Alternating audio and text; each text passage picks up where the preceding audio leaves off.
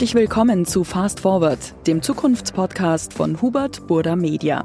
Mein Name ist Schleen Golmitzer und gemeinsam wollen wir in diesem Podcast ein bisschen in die Glaskugel schauen. Wie arbeiten wir in Zukunft? Gibt es da gar keine Büros mehr, weil eh alle nur noch Homeoffice machen und sich von ihren günstigen Landhäusern zuschalten? Und welchen Beitrag können Unternehmen leisten, die Welt ein bisschen besser zu machen?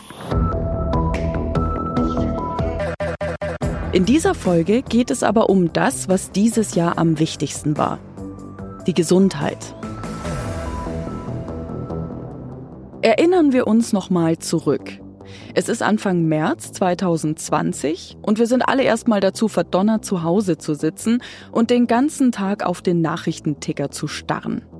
Grenzen werden plötzlich dicht gemacht und die Infektionszahlen schießen nach oben. Corona überrollt uns und macht uns Angst.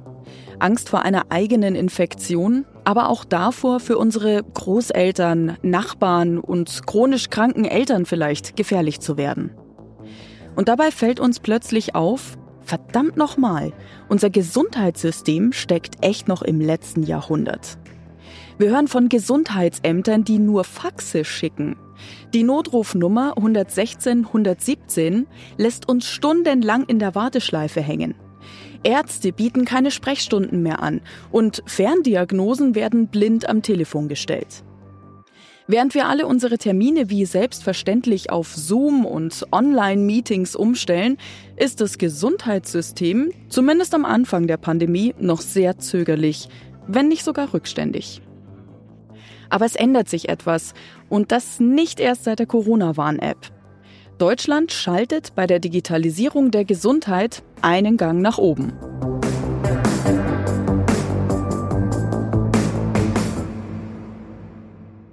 Heute spreche ich mit jemandem, der bei diesem Schnelltransformationsprozess ganz vorne dabei ist. Florian Weiß vom Arzt-Patienten-Portal Yameda. Vielleicht seid ihr in den letzten Wochen auch nicht mehr persönlich zum Arzt gegangen, sondern habt eine Online-Sprechstunde gehabt. Florian Weiß von Yameda baut dafür die Infrastruktur.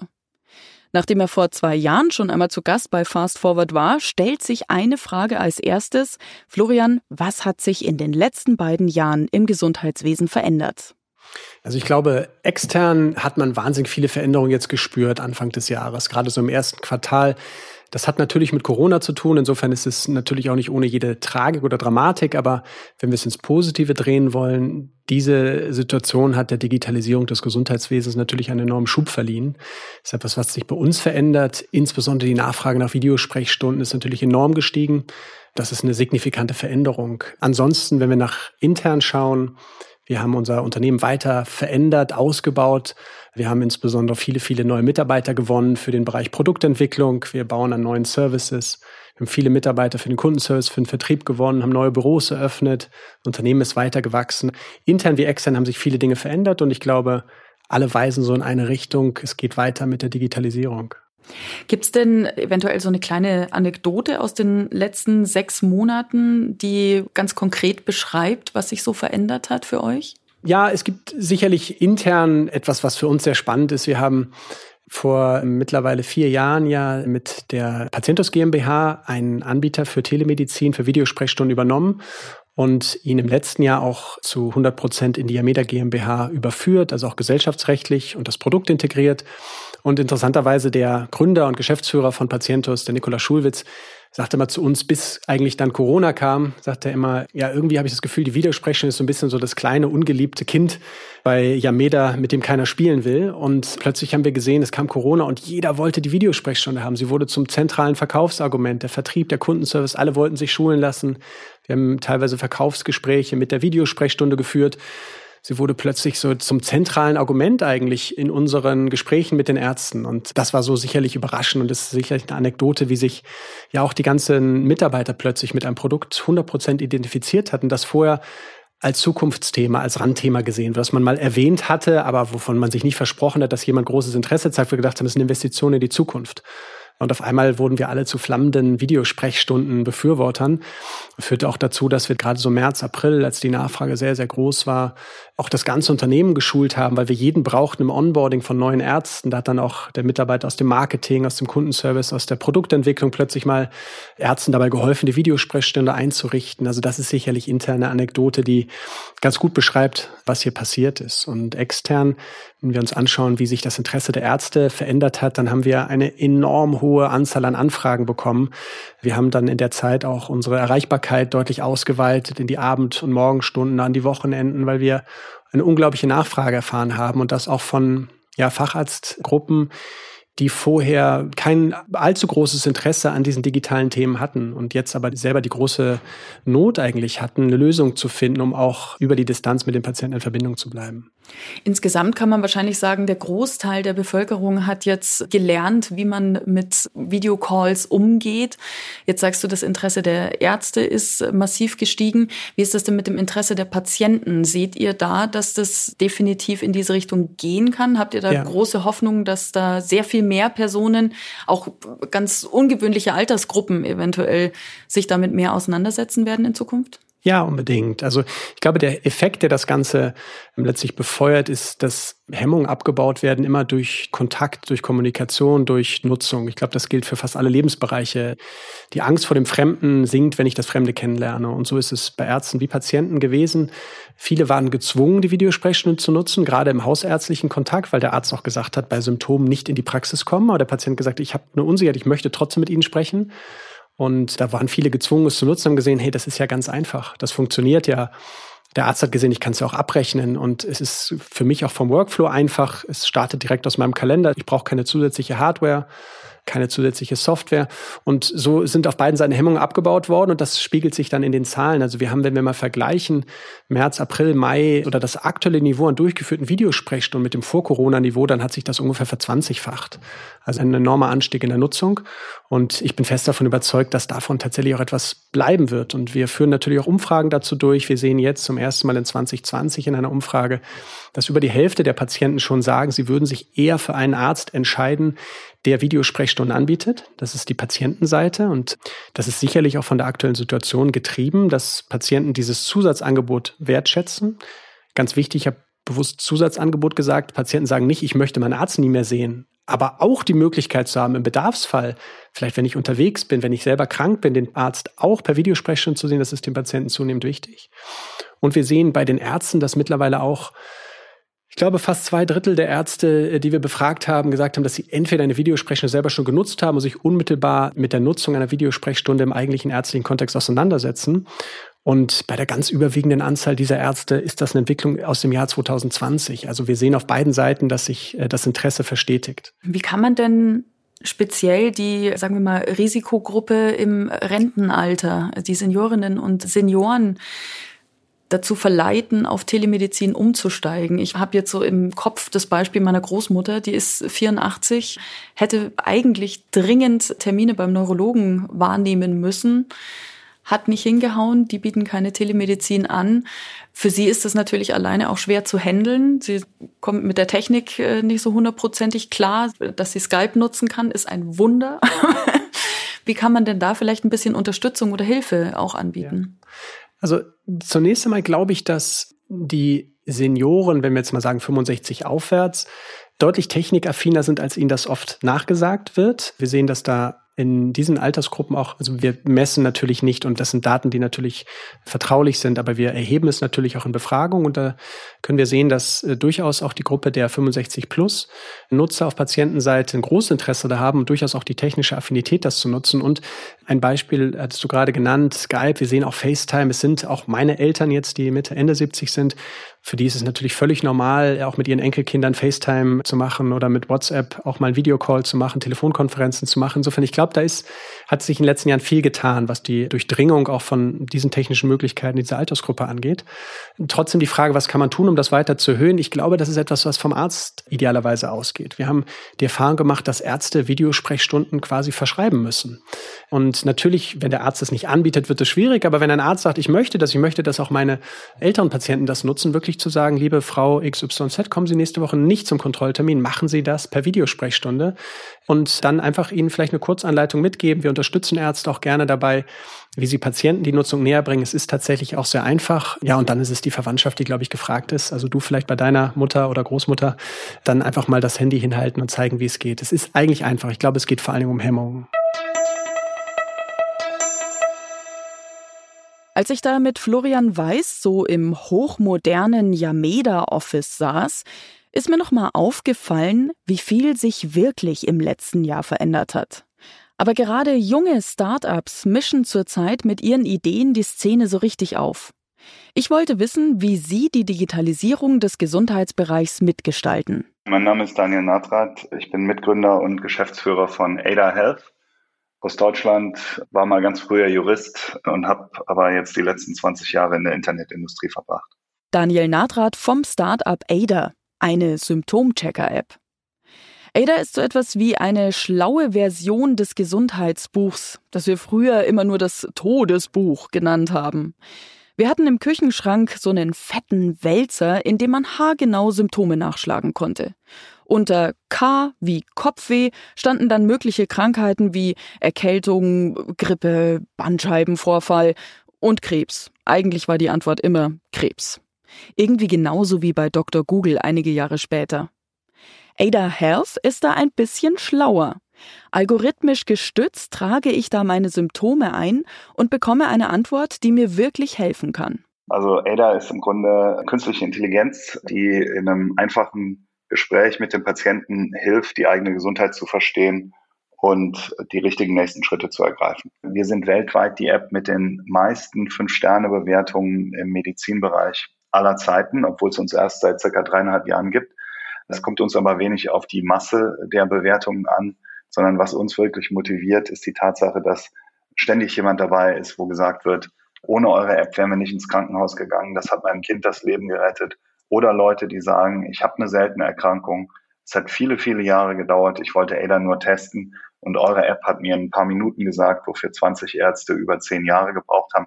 Das ist das, was uns sehr ermutigt und wo man eben auch ein Beispiel sieht, dass der digitale Patient durchaus der gesündere sein kann.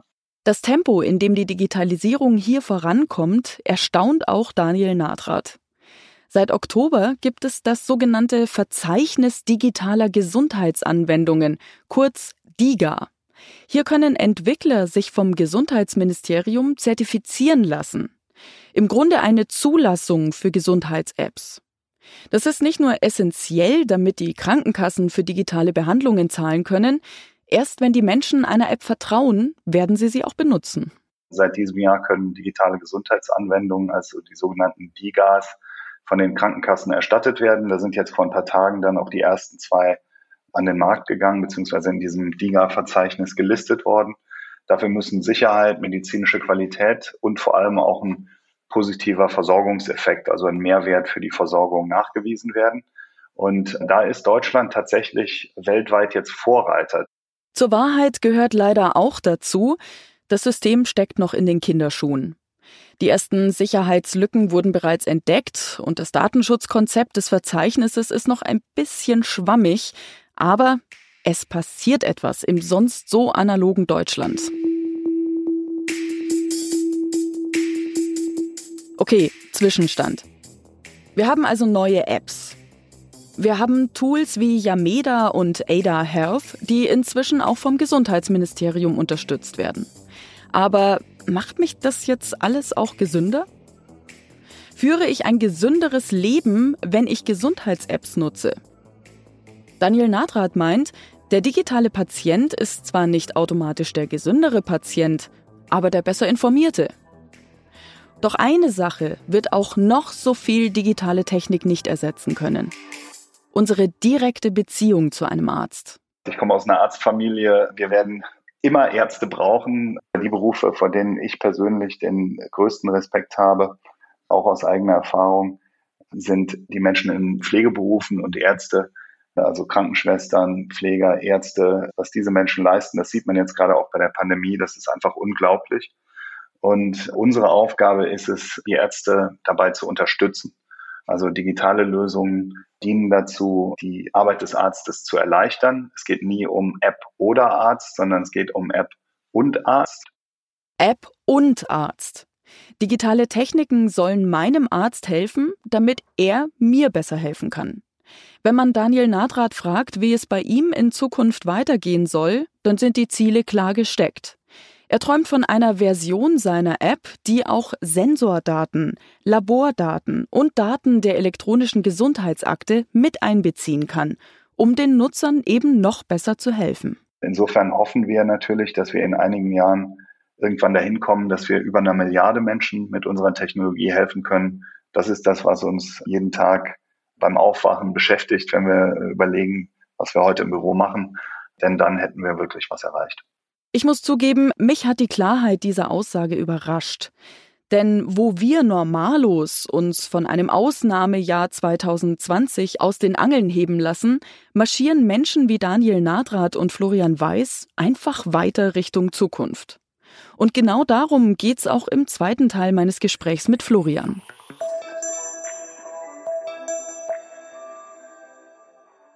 Jetzt ist es natürlich eigentlich fast ein bisschen vermessen, nach der Zukunft zu fragen, weil letztes Jahr haben wir uns alle noch nicht gedacht, was dieses Jahr ablaufen wird. Aber wenn wir trotzdem mal den straighten Weg durchgehen würden, was sind für Yameda so die Pläne für die nächsten fünf Jahre?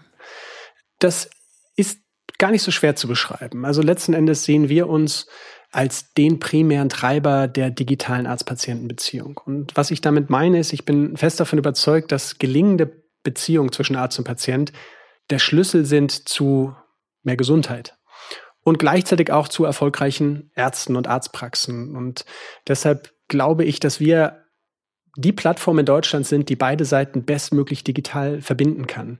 Wir haben jeden Monat ungefähr sieben Millionen Patienten auf der Seite. Wir haben zu ungefähr 70.000 Ärzten irgendeine Form von Vertragsbeziehung. Das heißt, wir sind eigentlich prädestiniert, um diese Beziehung auch zu digitalisieren. Und wenn ich sage Beziehung digitalisieren, dann meine ich, wie vorhin schon mal erwähnt, nicht, dass alles nur noch digital ablaufen soll, aber es gibt wahnsinnig viele relevante Interaktionspunkte zwischen Arzt und Patient, die digital abgebildet besser funktionieren würden. Ich gebe mal ein Beispiel. Wir haben ja einen digitalen Praxiskalender für Ärzte entwickelt, mit dem es möglich ist, das komplette Terminmanagement in die Cloud zu bringen, zu digitalisieren. Also nicht nur die online gebuchten Termine, sondern auch die in der Praxis oder per Telefon vereinbarten. Und dieser Kalender führt eben zu mehr online gebuchten Terminen oder zu mehr Terminen, die digital verfügbar sind. Und das Schöne daran ist, dass dieser Termin beim Arzt für uns so eine Art ja, Kristallisationskern eigentlich für die gesamte Beziehung zwischen Arzt und Patient ist. Und warum ist das so? Weil der Termin natürlich vorbereitet werden möchte. Über unser System hat der Arzt dann die Möglichkeit und wird in der Zukunft noch verstärkt die Möglichkeit bekommen, mit dem Patienten auch vor dem Termin zu interagieren, Dokumente auszutauschen, Aufklärungsbögen zu verschicken, den Patienten vielleicht schon mal darüber zu informieren, wie die Behandlung ablaufen wird, ihn aber auch zu fragen, schon mal ganz gezielte Fragen zur Anamnese zu stellen, vielleicht auch eine Einwilligungserklärung, eine Zuzahlung zu erteilen, all das, was man vielleicht auch kennt als Patient, als administrativen Aufwand, den Anamnesebogen ausfüllen. Was ich mir auch sehr gut vorstellen kann, ist, dass es zukünftig die ersten Standardfragen, die der Arzt immer stellt, schon vorab digital gestellt werden.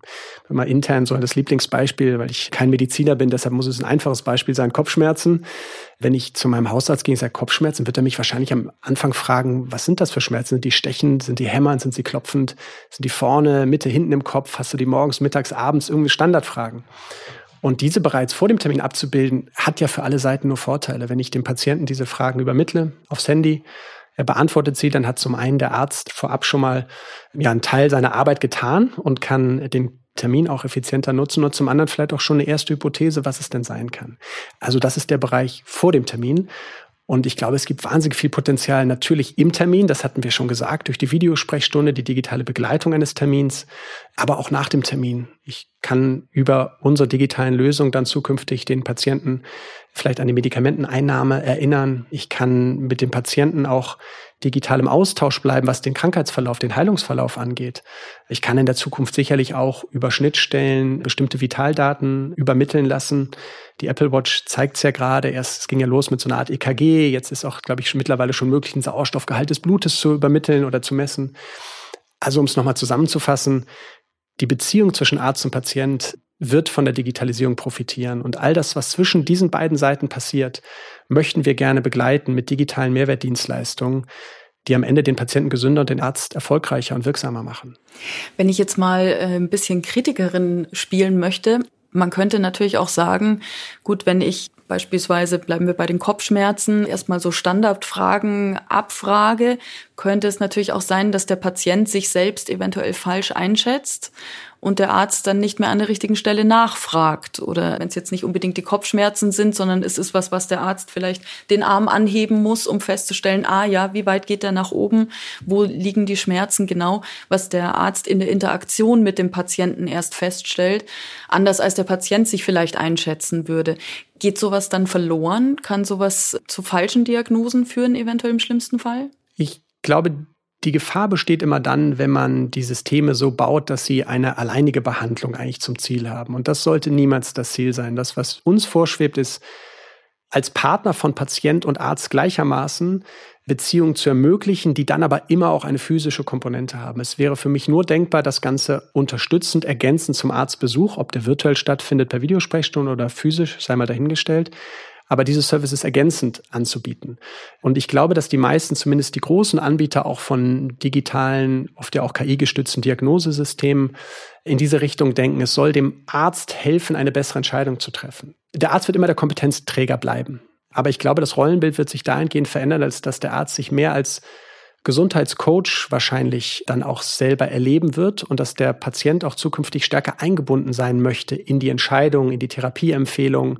Der Patient wird mündiger, er wird mehr recherchieren vor dem Termin, er wird auch nach dem Termin mehr recherchieren, er wird versuchen, sich eine eigene Meinung zu bilden und je besser es einem Arzt gelingt, mit dieser neuen Welt umzugehen, auch vielleicht mit Daten umgehen zu können, mit den digitalen Anwendungen umzugehen, desto eher wird auch der Patient ihn, glaube ich, wieder als das sehen, was er sein kann, nämlich der Kompetenzträger, der ihm Dinge einordnet, in den Kontext setzt.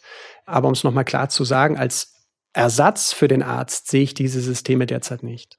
Sonst hätten wir wahrscheinlich eine ähnliche Situation wie damals, als alle angefangen haben, Dr. Google zu befragen, ihre Symptome gegoogelt haben und der Arzt schon meinte, oh ja, nee, kommen wir nicht damit daher. Genau, und ich habe diese initiale Reaktion des Arztes auch immer verstanden und es ist sicherlich auch eine enorme Bewährungsprobe für Ärzte. Auch dass plötzlich Patienten in die Praxis kommen, die glauben, sie seien sehr gut informiert, sie hätten das gleiche Wissen. Ich glaube, was jetzt von Ärzten erforderlich ist, dass sie diesem Patienten trotzdem auf Augenhöhe begegnen. Und ich glaube, der erste Reflex ist menschlich zu sagen, vergessen Sie alles, was Sie gelesen haben, Internet ist Quatsch. Das hat sicherlich oft gegeben, aber ich glaube, das hat den Patienten eher eingeschüchtert und der Beziehung eher geschadet. Ich glaube, was Ärzte heute mehr und mehr verstehen und auch umsetzen, ist, dass der Patient, der möchte gesehen werden. Und es ist richtig, ihn einzubinden zu sagen und es auch wertzuschätzen, dass er sich informiert hat. Und dann mal auch zu helfen und zu sagen, aus dieser Quelle würde ich dieser Information vielleicht nicht trauen oder ich setze Ihnen das mal in Kontext. Sie haben recht, ja, das kann ein Symptom für Krankheit XYZ sein, aber das kann auch ein Symptom für folgende Krankheit sein. Und auf Basis meiner Erfahrung glaube ich eher an das dann fühlt sich der Patient abgeholt, mitgenommen, dann verfliegen auch seine Ängste, als wenn man diese Recherche, die Mündigkeit des Patienten quasi beiseite wischt. Wissend aber natürlich, das ist eine Herausforderung. Ärzte haben auch nicht viel Zeit mit ihren Patienten, gerade wenn wir im kassenärztlichen Bereich unterwegs sind. Das ist eine Herausforderung, aber ich glaube, in dieser kommunikativen Herausforderung, in diesem Beziehungsaufbau mit Patienten liegt der Schlüssel, glaube ich, zu einer erfolgreichen Zukunft für beide Seiten. Gerade im Hinblick auch äh, darauf, du hast es vorhin schon angesprochen, viele Patienten sind jetzt äh, vor allem zu Beginn der Corona-Zeit nicht zu bestimmten Vorsorgeterminen gegangen oder haben bestimmte Arztbesuche ausgesetzt, die vielleicht eigentlich nötig gewesen wären. Ist insofern der digitale Patient der gesündere Patient? Das ist eine spannende Frage. Das lässt sich sicherlich nicht pauschal beantworten. Es natürlich liegt auch eine gewisse Zuspitzung in der Frage. Ich glaube, die Gesundheit ist sicherlich das wichtigste Gut für jeden von uns. Und das merkt man leider oft erst zu spät, wenn man krank ist. Aber wenn sie das wichtigste Gut ist, dann hat, glaube ich, jeder Mensch für sich auch die Verantwortung, so ihm die Gesundheit am Herzen liegt, alle Quellen zu nutzen, die ihm helfen, die Krankheit und die Wege zur Gesundheit zu verstehen. Und dazu gehört sicherlich das Digitale. Und dazu gehört auch, dass wir versuchen, alle Hürden, Hindernisse, alle Barrieren wegzuräumen, die noch zwischen dem Patienten und seiner optimalen Behandlung stehen.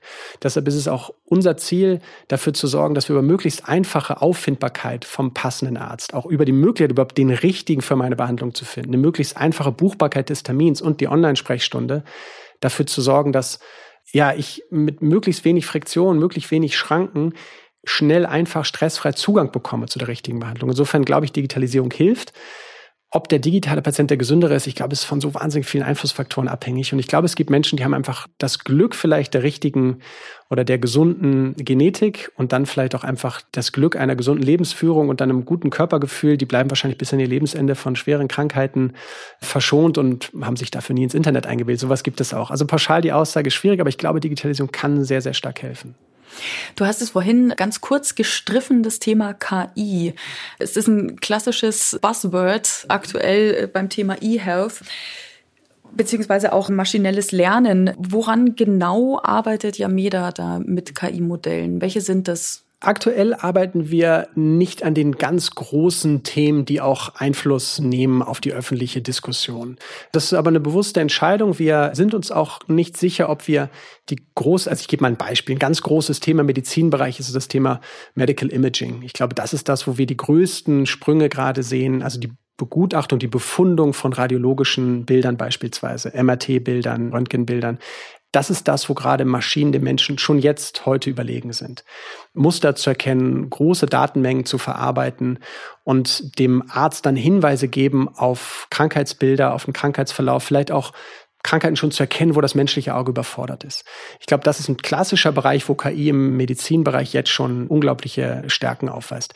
In diesem Bereich sind wir nicht unterwegs. Wenn wir KI einsetzen, dann eher in kleineren Bereichen, wenn es uns beispielsweise darum geht, bestimmte Muster zu erkennen, in der Interaktion von Patient und Arzt, wenn wir vielleicht auch besser verstehen wollen, welche Suchanfragen in bestimmten Regionen vielleicht Rückschlüsse erlauben auf die Entstehung von Krankheiten, all das. Aber das sind alles ganz kleine Ansätze und da muss man ehrlicherweise auch sagen, da sind auch die Grenzen zwischen klassisch algorithmenbasiert und dann Machine Learning fließend. Da darf man auch nicht den Fehler machen, sich zu sehr mit diesem Hype-Begriff zu schmücken.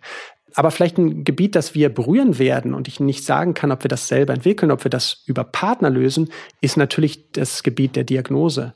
Und da sehen wir jetzt mit anderen Anbietern auf dem Markt, die dort schon sehr weit sind, dass dort KI einen unglaublichen Mehrwert liefern kann. Auch da immer ergänzend zum Urteil des Arztes. Ich glaube, es gibt weltweit so ungefähr zwei, zweieinhalbtausend dokumentierte Symptome und ungefähr dieselbe Größenordnung an dokumentierten Krankheitsbildern. Und es gibt unglaublich viele Symptome, die sich überlagern, so Multimorbidität, Menschen, die mehrere Erkrankungen gleichzeitig haben. Und damit ist das menschliche Gehirn schlichtweg überfordert. Also Ärzte mit viel Erfahrung können auf Basis all dessen, was sie gesehen haben, ein Gefühl dafür entwickeln, welche Krankheit das sein kann. Aber wenn ich als Patient meine Symptome eingebe in eine digitale KI-basierte Diagnoseunterstützung, dann sieht der Arzt danach alle denkbaren Konstellationen mit Wahrscheinlichkeiten hinterlegt und kann so bessere Entscheidungen treffen. Also das ist ein Bereich, der uns sicherlich berühren wird, weil in der Diagnose, das ist etwas, was zwischen Arzt und Patient stattfindet, was digital unterstützt werden kann. Wahrscheinlich sind wir aber nicht die Besten, die das selber entwickeln werden, aber wir sind mit Sicherheit diejenigen, die das sehr, sehr gut in die Breite tragen können, weil wir eben die Ärzte und die Patienten auf unserer Plattform haben. Das Ganze ist aber auch sehr datenintensiv, würde ich jetzt mal sagen. Wie können wir denn da in einer KI-Zukunft den Datenschutz trotzdem nach wie vor sicherstellen weiterhin? Ich glaube, das Allerwichtigste ist immer totale Transparenz. Natürlich Datensparsamkeit ist auch das Gebot der DSGVO, aber dann auch die Transparenz, dem Patienten auch zu sagen, was gibst du, was machen wir damit und was bekommst du dafür. Und da ist unsere Erfahrung, dass in der Regel eigentlich mit zunehmender Ernsthaftigkeit der Erkrankung auch die Bereitschaft zum Teilen von Daten steigt. Weil wenn das Versprechen an den Patienten ist, dass er, wenn er selber Daten teilt, wenn das auch viele andere machen, die Chance hat, eine andere und bessere Form von Heilung zu erfahren, weil diese Vielzahl an geteilten Daten die Therapien besser machen, dann sind Patienten in der Regel sehr bereit, Daten zu teilen, weil sie sehen, dass sie einen direkten Vorteil davon haben. Das Gebot Nummer eins ist natürlich immer technisch sicherzustellen, dass Daten nicht ungewollt geteilt werden oder verloren gehen. Das zweite Gebot ist immer die maximale Transparenz darüber, was mache ich mit deinen Daten, so sparsam wie möglich natürlich. Ja, und dann ist es äh, der Punkt, Patienten sind durchaus bereit, Daten zu teilen, wenn sie sich davon tatsächlich einen Vorteil verschaffen. Ich glaube, das ist ganz wichtig. Datenschutz hat ja immer auch einen negativen Beigeschmack, wenn Unternehmen sich anschicken, Daten zum eigenen Nutzen zu verkaufen, zu nutzen, zu analysieren und nicht zum Wohle des Patienten. Und ich glaube, da ist es ganz wichtig, so etwas auch zu erkennen, transparent zu machen und dann auch Patienten darauf hinzuweisen.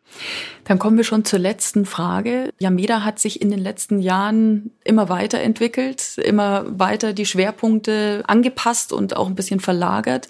Wo siehst du Yameda in zehn Jahren? Welchen Auftrag, welche Rolle habt ihr da?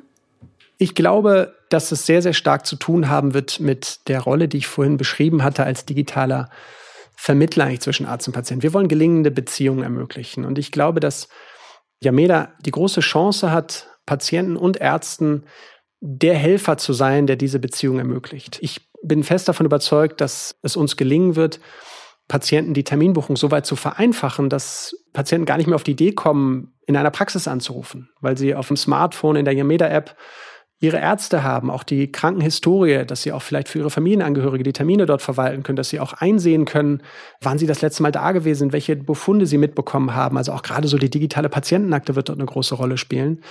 Da bin ich mir sehr sicher, dass das eine große Rolle spielen wird. Aber ich glaube auch diese ja, wir sprechen immer gerne so von den vollständig digitalen Versorgungspfaden, dass also es ganz normal sein wird, digital zum Arzt zu gehen, meinen Termin zu vereinbaren, meine Krankenakte digital zu pflegen, das elektronische Rezept zu bekommen, die elektronische Arbeitsunfähigkeitsversicherung zu bekommen.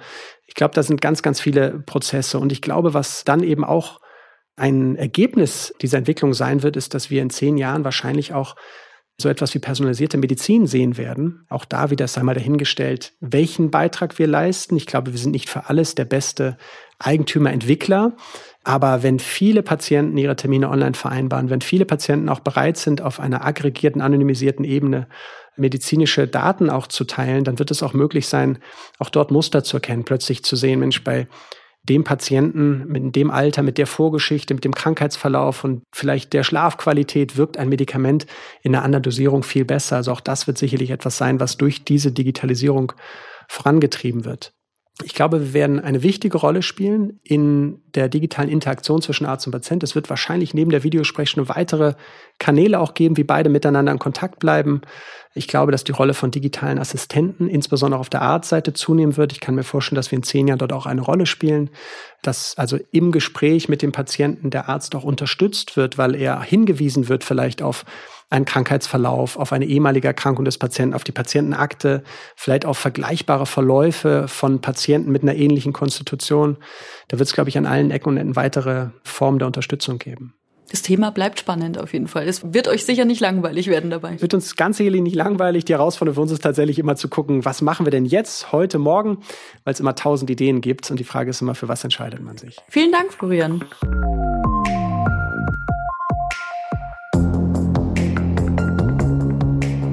Das war's mit dieser Folge von Fast Forward.